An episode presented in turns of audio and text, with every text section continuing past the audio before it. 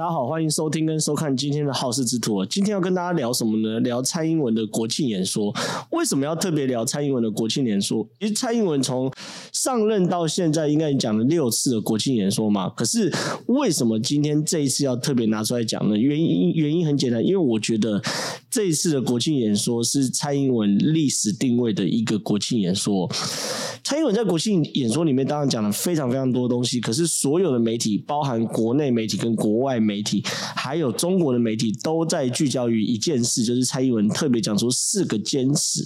这四个坚持有哪四个坚持呢？第一个，坚持自由民主的宪政体制；第二个，坚持中华民国与中华人民共和国互相不隶属；第三个，坚持主权不容侵犯并吞哦；第四个，坚持中华民国台湾的前途。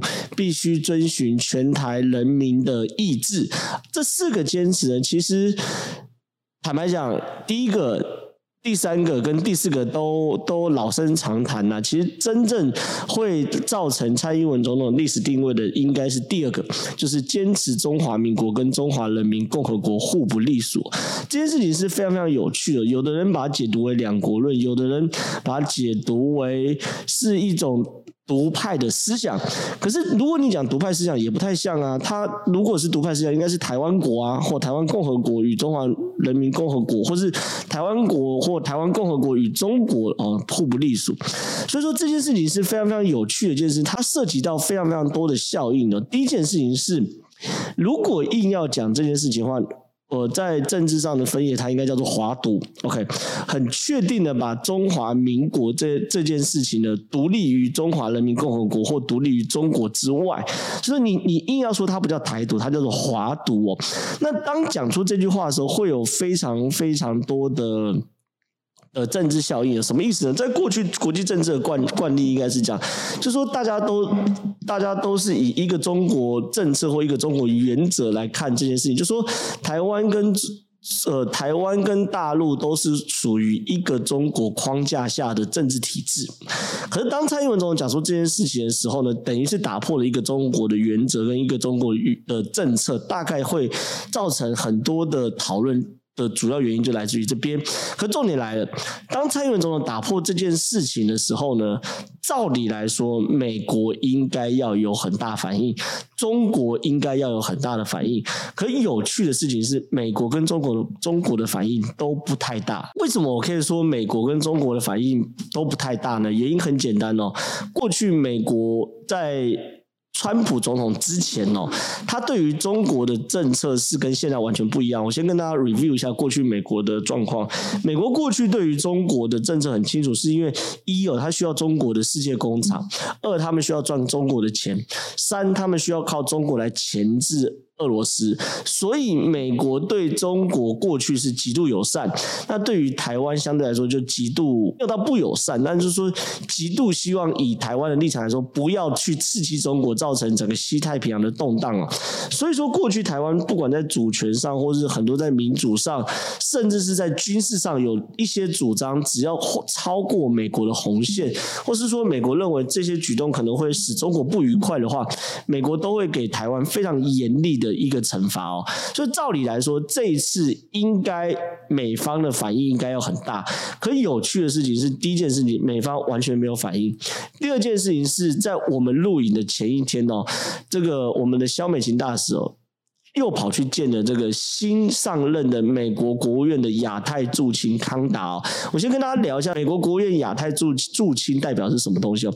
我坦白讲，你如果啦硬要把这个美国国务院的亚太驻青，他的位阶并不高。你看他们是国务卿嘛，然后才有助理国务卿等等的，他的位阶并不是特别高。可是他负责整个亚洲亚太的事务，意思是整个亚洲都归他管，所以说他的位阶并没有大家想象的高。可是他因为美国太大，所以他负责的国家很多，他等于是这个亚亚洲事务的 director。他新上任两周嘛，OK，呃，九月二十四号就任。那肖美琴呢，马上任两周多后，肖美琴就去去会晤他了。而且会晤他之后呢，他有几个美高。第一件事情是，美国国务院特别亚亚洲事务特别有 po 出这张照片，OK，这这他们的推特特别 po 出他跟萧美琴的这个画面，然后内容说这个美国对台湾的承诺依然是坚若磐石哈，然后他说他期待与萧代表频繁的合作，进一步强化我们的关系。简单讲哦，来说蔡英文呐、呃，如果讲这句话触怒美国的话，第一件事情是。根本不会有如此友善的发文，美美方。第二件事情，你可能根本见不到这个新任的亚太国务驻青。第三件事情哦，重点来了哦，萧美琴是在国务院里面见到这位亚太国务驻青的。这件事情有什么玄机呢？那我们要把历史回到二零一五年来给大家看看。为什么要把事情回到二零一五年呢？原因很简单了，美国跟台湾的互动非常非常敏感，就是说在什么样的时空背景下，美方跟台湾可以。做什么样的互动，而互动的尺度到什么程度，其实美方都是不断的在调整的。那这样的调整的原则会依循到美国跟中国还有台湾的三边关系哦。呃，美国跟台湾有特别一个叫做美台关系往来准则。OK，二一九九四年、二零零一年、二零零六年跟二零一五年都有随之调整，最后一次的调整是在二零一五年哦。二零一五年发生什么事情？二零一五年那时候的旅美。代表呃沈履巡哦，OK，在一二零一五年的一月一号的时候，在我们双向园举行元旦升旗。双向园是在中华民国政府在呃华盛顿的。产权，OK，这地方很多宴客都在双向园。那在我们中华民国政府自己在华盛顿的产权的地方，呃，做元旦升旗，而且升的是我们的国旗，其实看起来是没毛病的。比如说，我是今天我台湾人，我到纽约买个房子，我在我的房子外面挂了一个中华民国国旗，听起来是没有毛病的。可是那个时候，因为美国跟中国关系是非常非常好的，后来呢，沈履巡这个动作呢是触怒了美国哈。那触怒。问美国之后呢，其实我们礼数已经做到了，我们已经事先告知美方我们会在户外升旗，然后呃，美方也事先表达不妥，可是我们还是要做嘛，对不对？就美方强烈不满。后来呢，就公开在二零一五年发表对台交往准则的行政备忘录，就是最后一次改改。那其中呢，里面有非常多准则，其中有一项就是我们的官员是不能进入到呃国务院的。这件事情就变成是很夸张的状况，是很长一段时间，我们至少从二零一五年到二零二零年，呃，到二零二一年。这这一大段时间哦，我们台湾的官员跟美国国务院的官员要互动哦，即便呢，我们到了国务院，两边隔了一个窗户，你就是不能踏进去。所以这个就是美方对于台湾划过红线的一个非常明确的惩罚，或是非常明确的一个警示。好，你要叫惩罚，惩罚有点大对小感觉，警示算是有点就是就是。强对弱，有有点不太一样。OK，对于台湾的事情或警示，可是时光飞逝，到后来到川普总统任内时候，他对中国越来越强硬。然后呢，到了选举前嘛，就是川普跟拜登最后要大决战之前，就是二零二一年的时候，年初的时候，那时候美国国务国务卿还叫庞贝奥嘛，对不对？大家都特别喜欢庞贝奥。庞贝奥特别哦宣布要取消美国官员与台湾官员的所有交流限制，包含我刚刚谈到的呃国务院内部的对台交往。准准则哦，这个对台交往准则里面，就像我刚刚谈的嘛，有禁止我国驻美代表处的人员进入美国国务院大楼，禁止台湾在双向园升旗，也不准美国政府机构在美国政府在他机构内展示中华民国国旗等等的限制。OK，好，时光飞逝到二零二一年的时候，旁边又又把这些解除了。好了，那后来回到了二零二一年的十月十号，当蔡英文总统。公开讲出中华民国跟中华人民共和共和国互相不隶属的时候，这时候美方态度就很重要了。如果美方又回到二零一五年一月一号，那时候驻美代表沈履巡在双向园升旗那个态度，他应该要很生气，而且会把这个所谓刚刚庞贝奥把它解除了这个交往准则，继续拿出来说，抱歉，我以后要加加深你对台湾的限制，应该是这样谈没有错吧？可是有趣的事情是，隔没几天我们就发。发现，第一个，美国一没有传出有不满的声音哦；二，就像我刚刚这张照片哦，萧美琴走进了这个国务院，跟美国新的亚太国务驻青去做所谓的会面，而且这个会面呢叫做公开会面，因为亚呃美国国务院的亚太事务部的推特公开 po 了张照片，而且不止公开 po 了这张照片，还说美国对台湾的承诺坚若磐石。所以这件事情我讲到这边的时候。听众朋友或观众朋友应该可以理解，蔡英文讲出中华民国跟中华人民共共和国互不隶属这件事哦，虽然听起来是非常大，甚至是往两国论这样的路径走，可是背后有美方的支持。我已经不能讲默许，在几天前我评论这件事情是说有美方默许，可是当我看到萧美琴跟新的呃亚太驻青在谈。这个跟萧美琴见面的时候呢，我就已经觉得了，已经不是默许问题，是有美方的支持。所以说，对于蔡英文来说，我我讲第一件事，在美方的支持下，蔡英文成功的定调中华民国四个独立的国家这件事情。我认为是蔡英文总统在国庆演说，这这一份国庆演说会变成蔡英文历史定位的原因之一。这第一件事。那谈完美方反应的时候，我不得不谈中国的反应了，因为其实站在台湾角度，我们一直在美国跟中国之间寻求一个平衡的状态哦。我简单讲，如果这件事情是假设啊，有件事情是美方同意。台湾做，可是台湾一做，中国马上把飞弹打过来的时候，坦白讲，我们的政府也未必要做。或者站在我的立场，我也认为蔡英文不会去做这件事。所以，其实做在台湾要做外交或者做一些主权宣示，其实是蛮困难。就是说，我不只要顾及美方同意，我也要顾及不要让中方中中国啊哈。完全不能接受，因为他们一完全不能接受，就叫鱼死网破嘛。鱼死网破的状况之下的话，对台湾也没好处。就算他。就就算说我们打赢了，我们也一定是惨赢嘛，没道理说中国这个来打台湾的时候，台湾三拳两脚就把中国打趴了，所以我们也是惨赢。所以说我们其实在做，应该说包含蔡英文总统，蔡英文总统是个很稳健的领导人哦，他不是一个会会暴冲的领导人。所以说这个时候中方的反应也很很很有趣，而且也需要关注哦。但最最最有趣的事情是。呃，听众朋友或观众朋友可能还记得几天前，呃，共机绕台的频率非常非常高，一天五十几架、六十几架，三天累积下来是上百架的共机绕台。那我想问哦，观众朋友有去统计吗？十月十号蔡英文讲出这么夸张的话之后，十月十一号跟十月十二号的共机来台湾的价值是几架呢？十月。十号当天有三架，十一号零架，十二号零架，所以中国内部一定有跟美方有某种程度的默契，而这个默契对于中国来说，他必须对蔡英文这句话。这假装没有听到。当然，你说一些的国台办啊，或者是说，呃呃，中国的外交部啊，都有发发发新闻稿，然后有在记者会痛骂，这这这没有问题，反正打嘴炮。可是事实上呢，在飞机就是真正军事武力上面状况来说的话，其实你会看到中国是相对。没有反应的，就是等于是没有反应的。所以说，换句话说，我认为啦，当拜登说出了跟中中国提到台湾 agreement，就是台湾协议的时候，某种程度。某种程度哦，我认为蔡英文的国庆对谈也在台湾 Agreement 里面哦。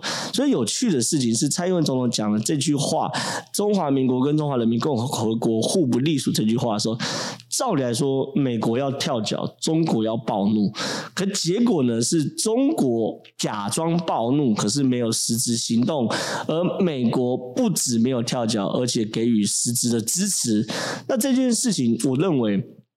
蔡英文总统绝对是在美方跟中国的角力之下，看到一个外交的空间，然后利用一个巧门，把这个外交空间撑大，而定位了中华民国跟中华人民共和国互不隶属这个事实。所以说，我觉得光是这个样的外交运用，就足以让蔡英文总统，呃，在台湾哈的历史留名，这是我认为非常非常重要的一件事情。那第。第三件事情是我讲完美方反应跟中方反应的时候，其实不得不回到内政问题，就是说国民党的反应是什么东西啊？国民党反应有趣的事情是，朱立伦说，朱立伦被访问的时候是说做比说更重要。当然了，很多事情是做比说更重要。比如说我我我说我要这个赚一千万，那你你你当然可以呛我说做比说更重要了吗？嘴炮说是一千万你要用，可是问题是哦，其实，在台湾主权的。这件事情啊，刚好相反，是说比做更重要。因为实务上，我们确实中华民国跟中华人民共和国是互不隶属的嘛，对不对？中国人没办法领我们的五倍券啊，对不对？那我们也没办法打他们的科兴疫苗啊，对不对？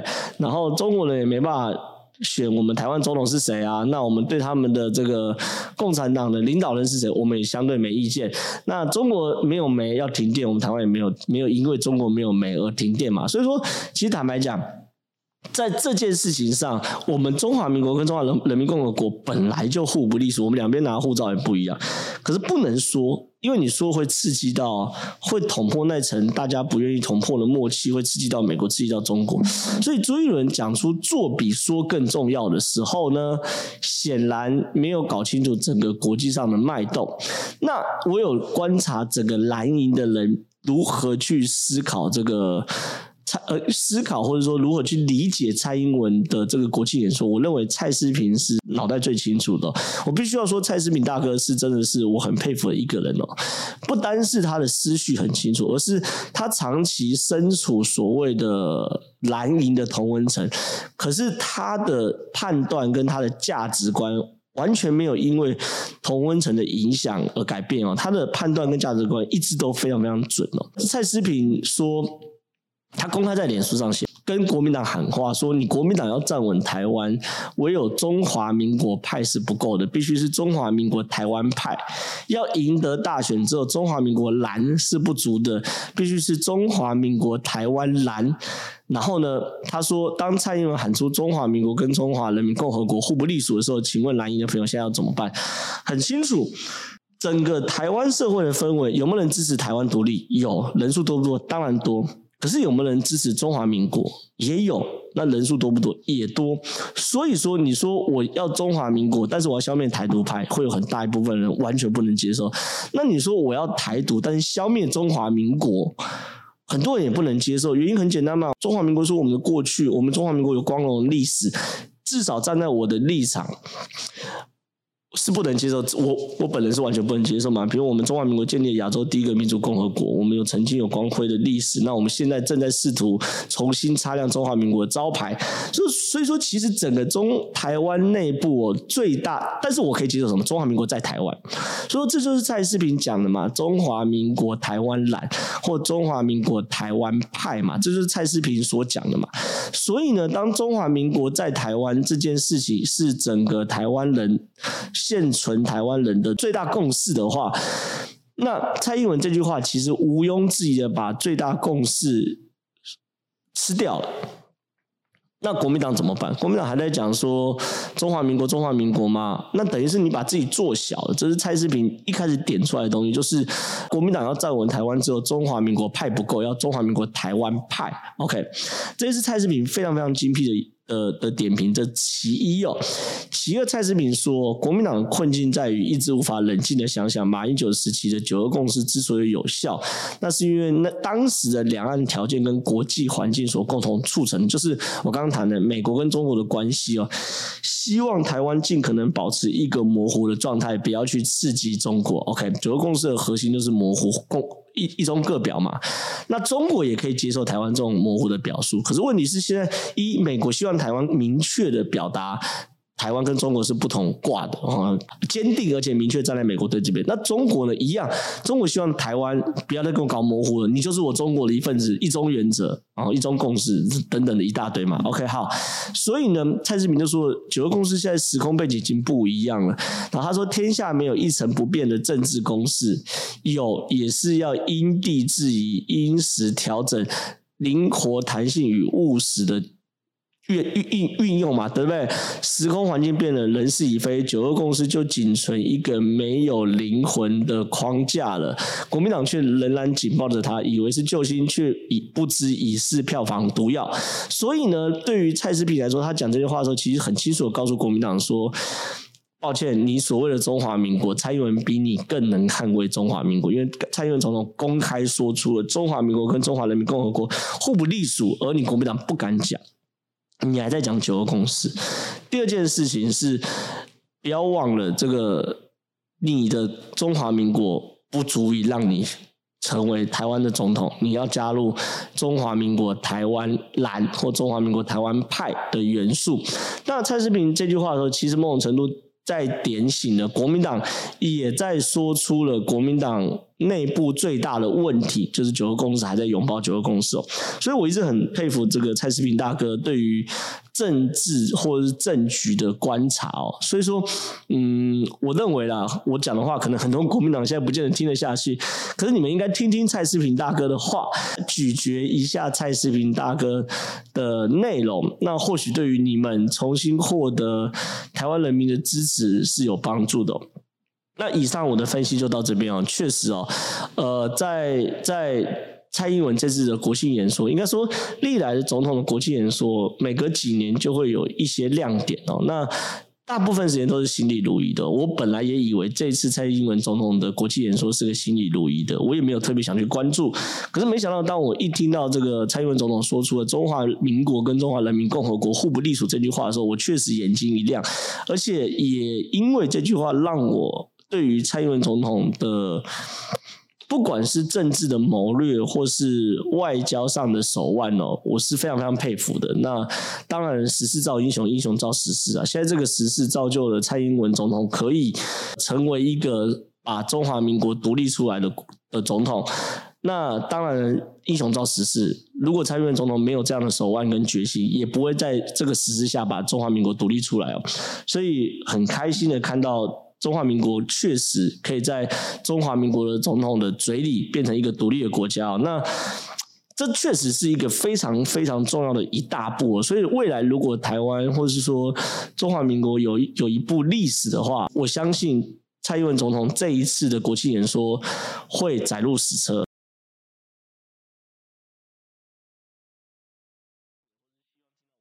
的话，也拜托大家这个按赞、追踪、加分享我们的正传媒粉丝专业跟正传媒 YouTube 频道。未来我会持续关注更多国际议题，来跟大家来互相互动、来探讨。谢谢大家，拜拜。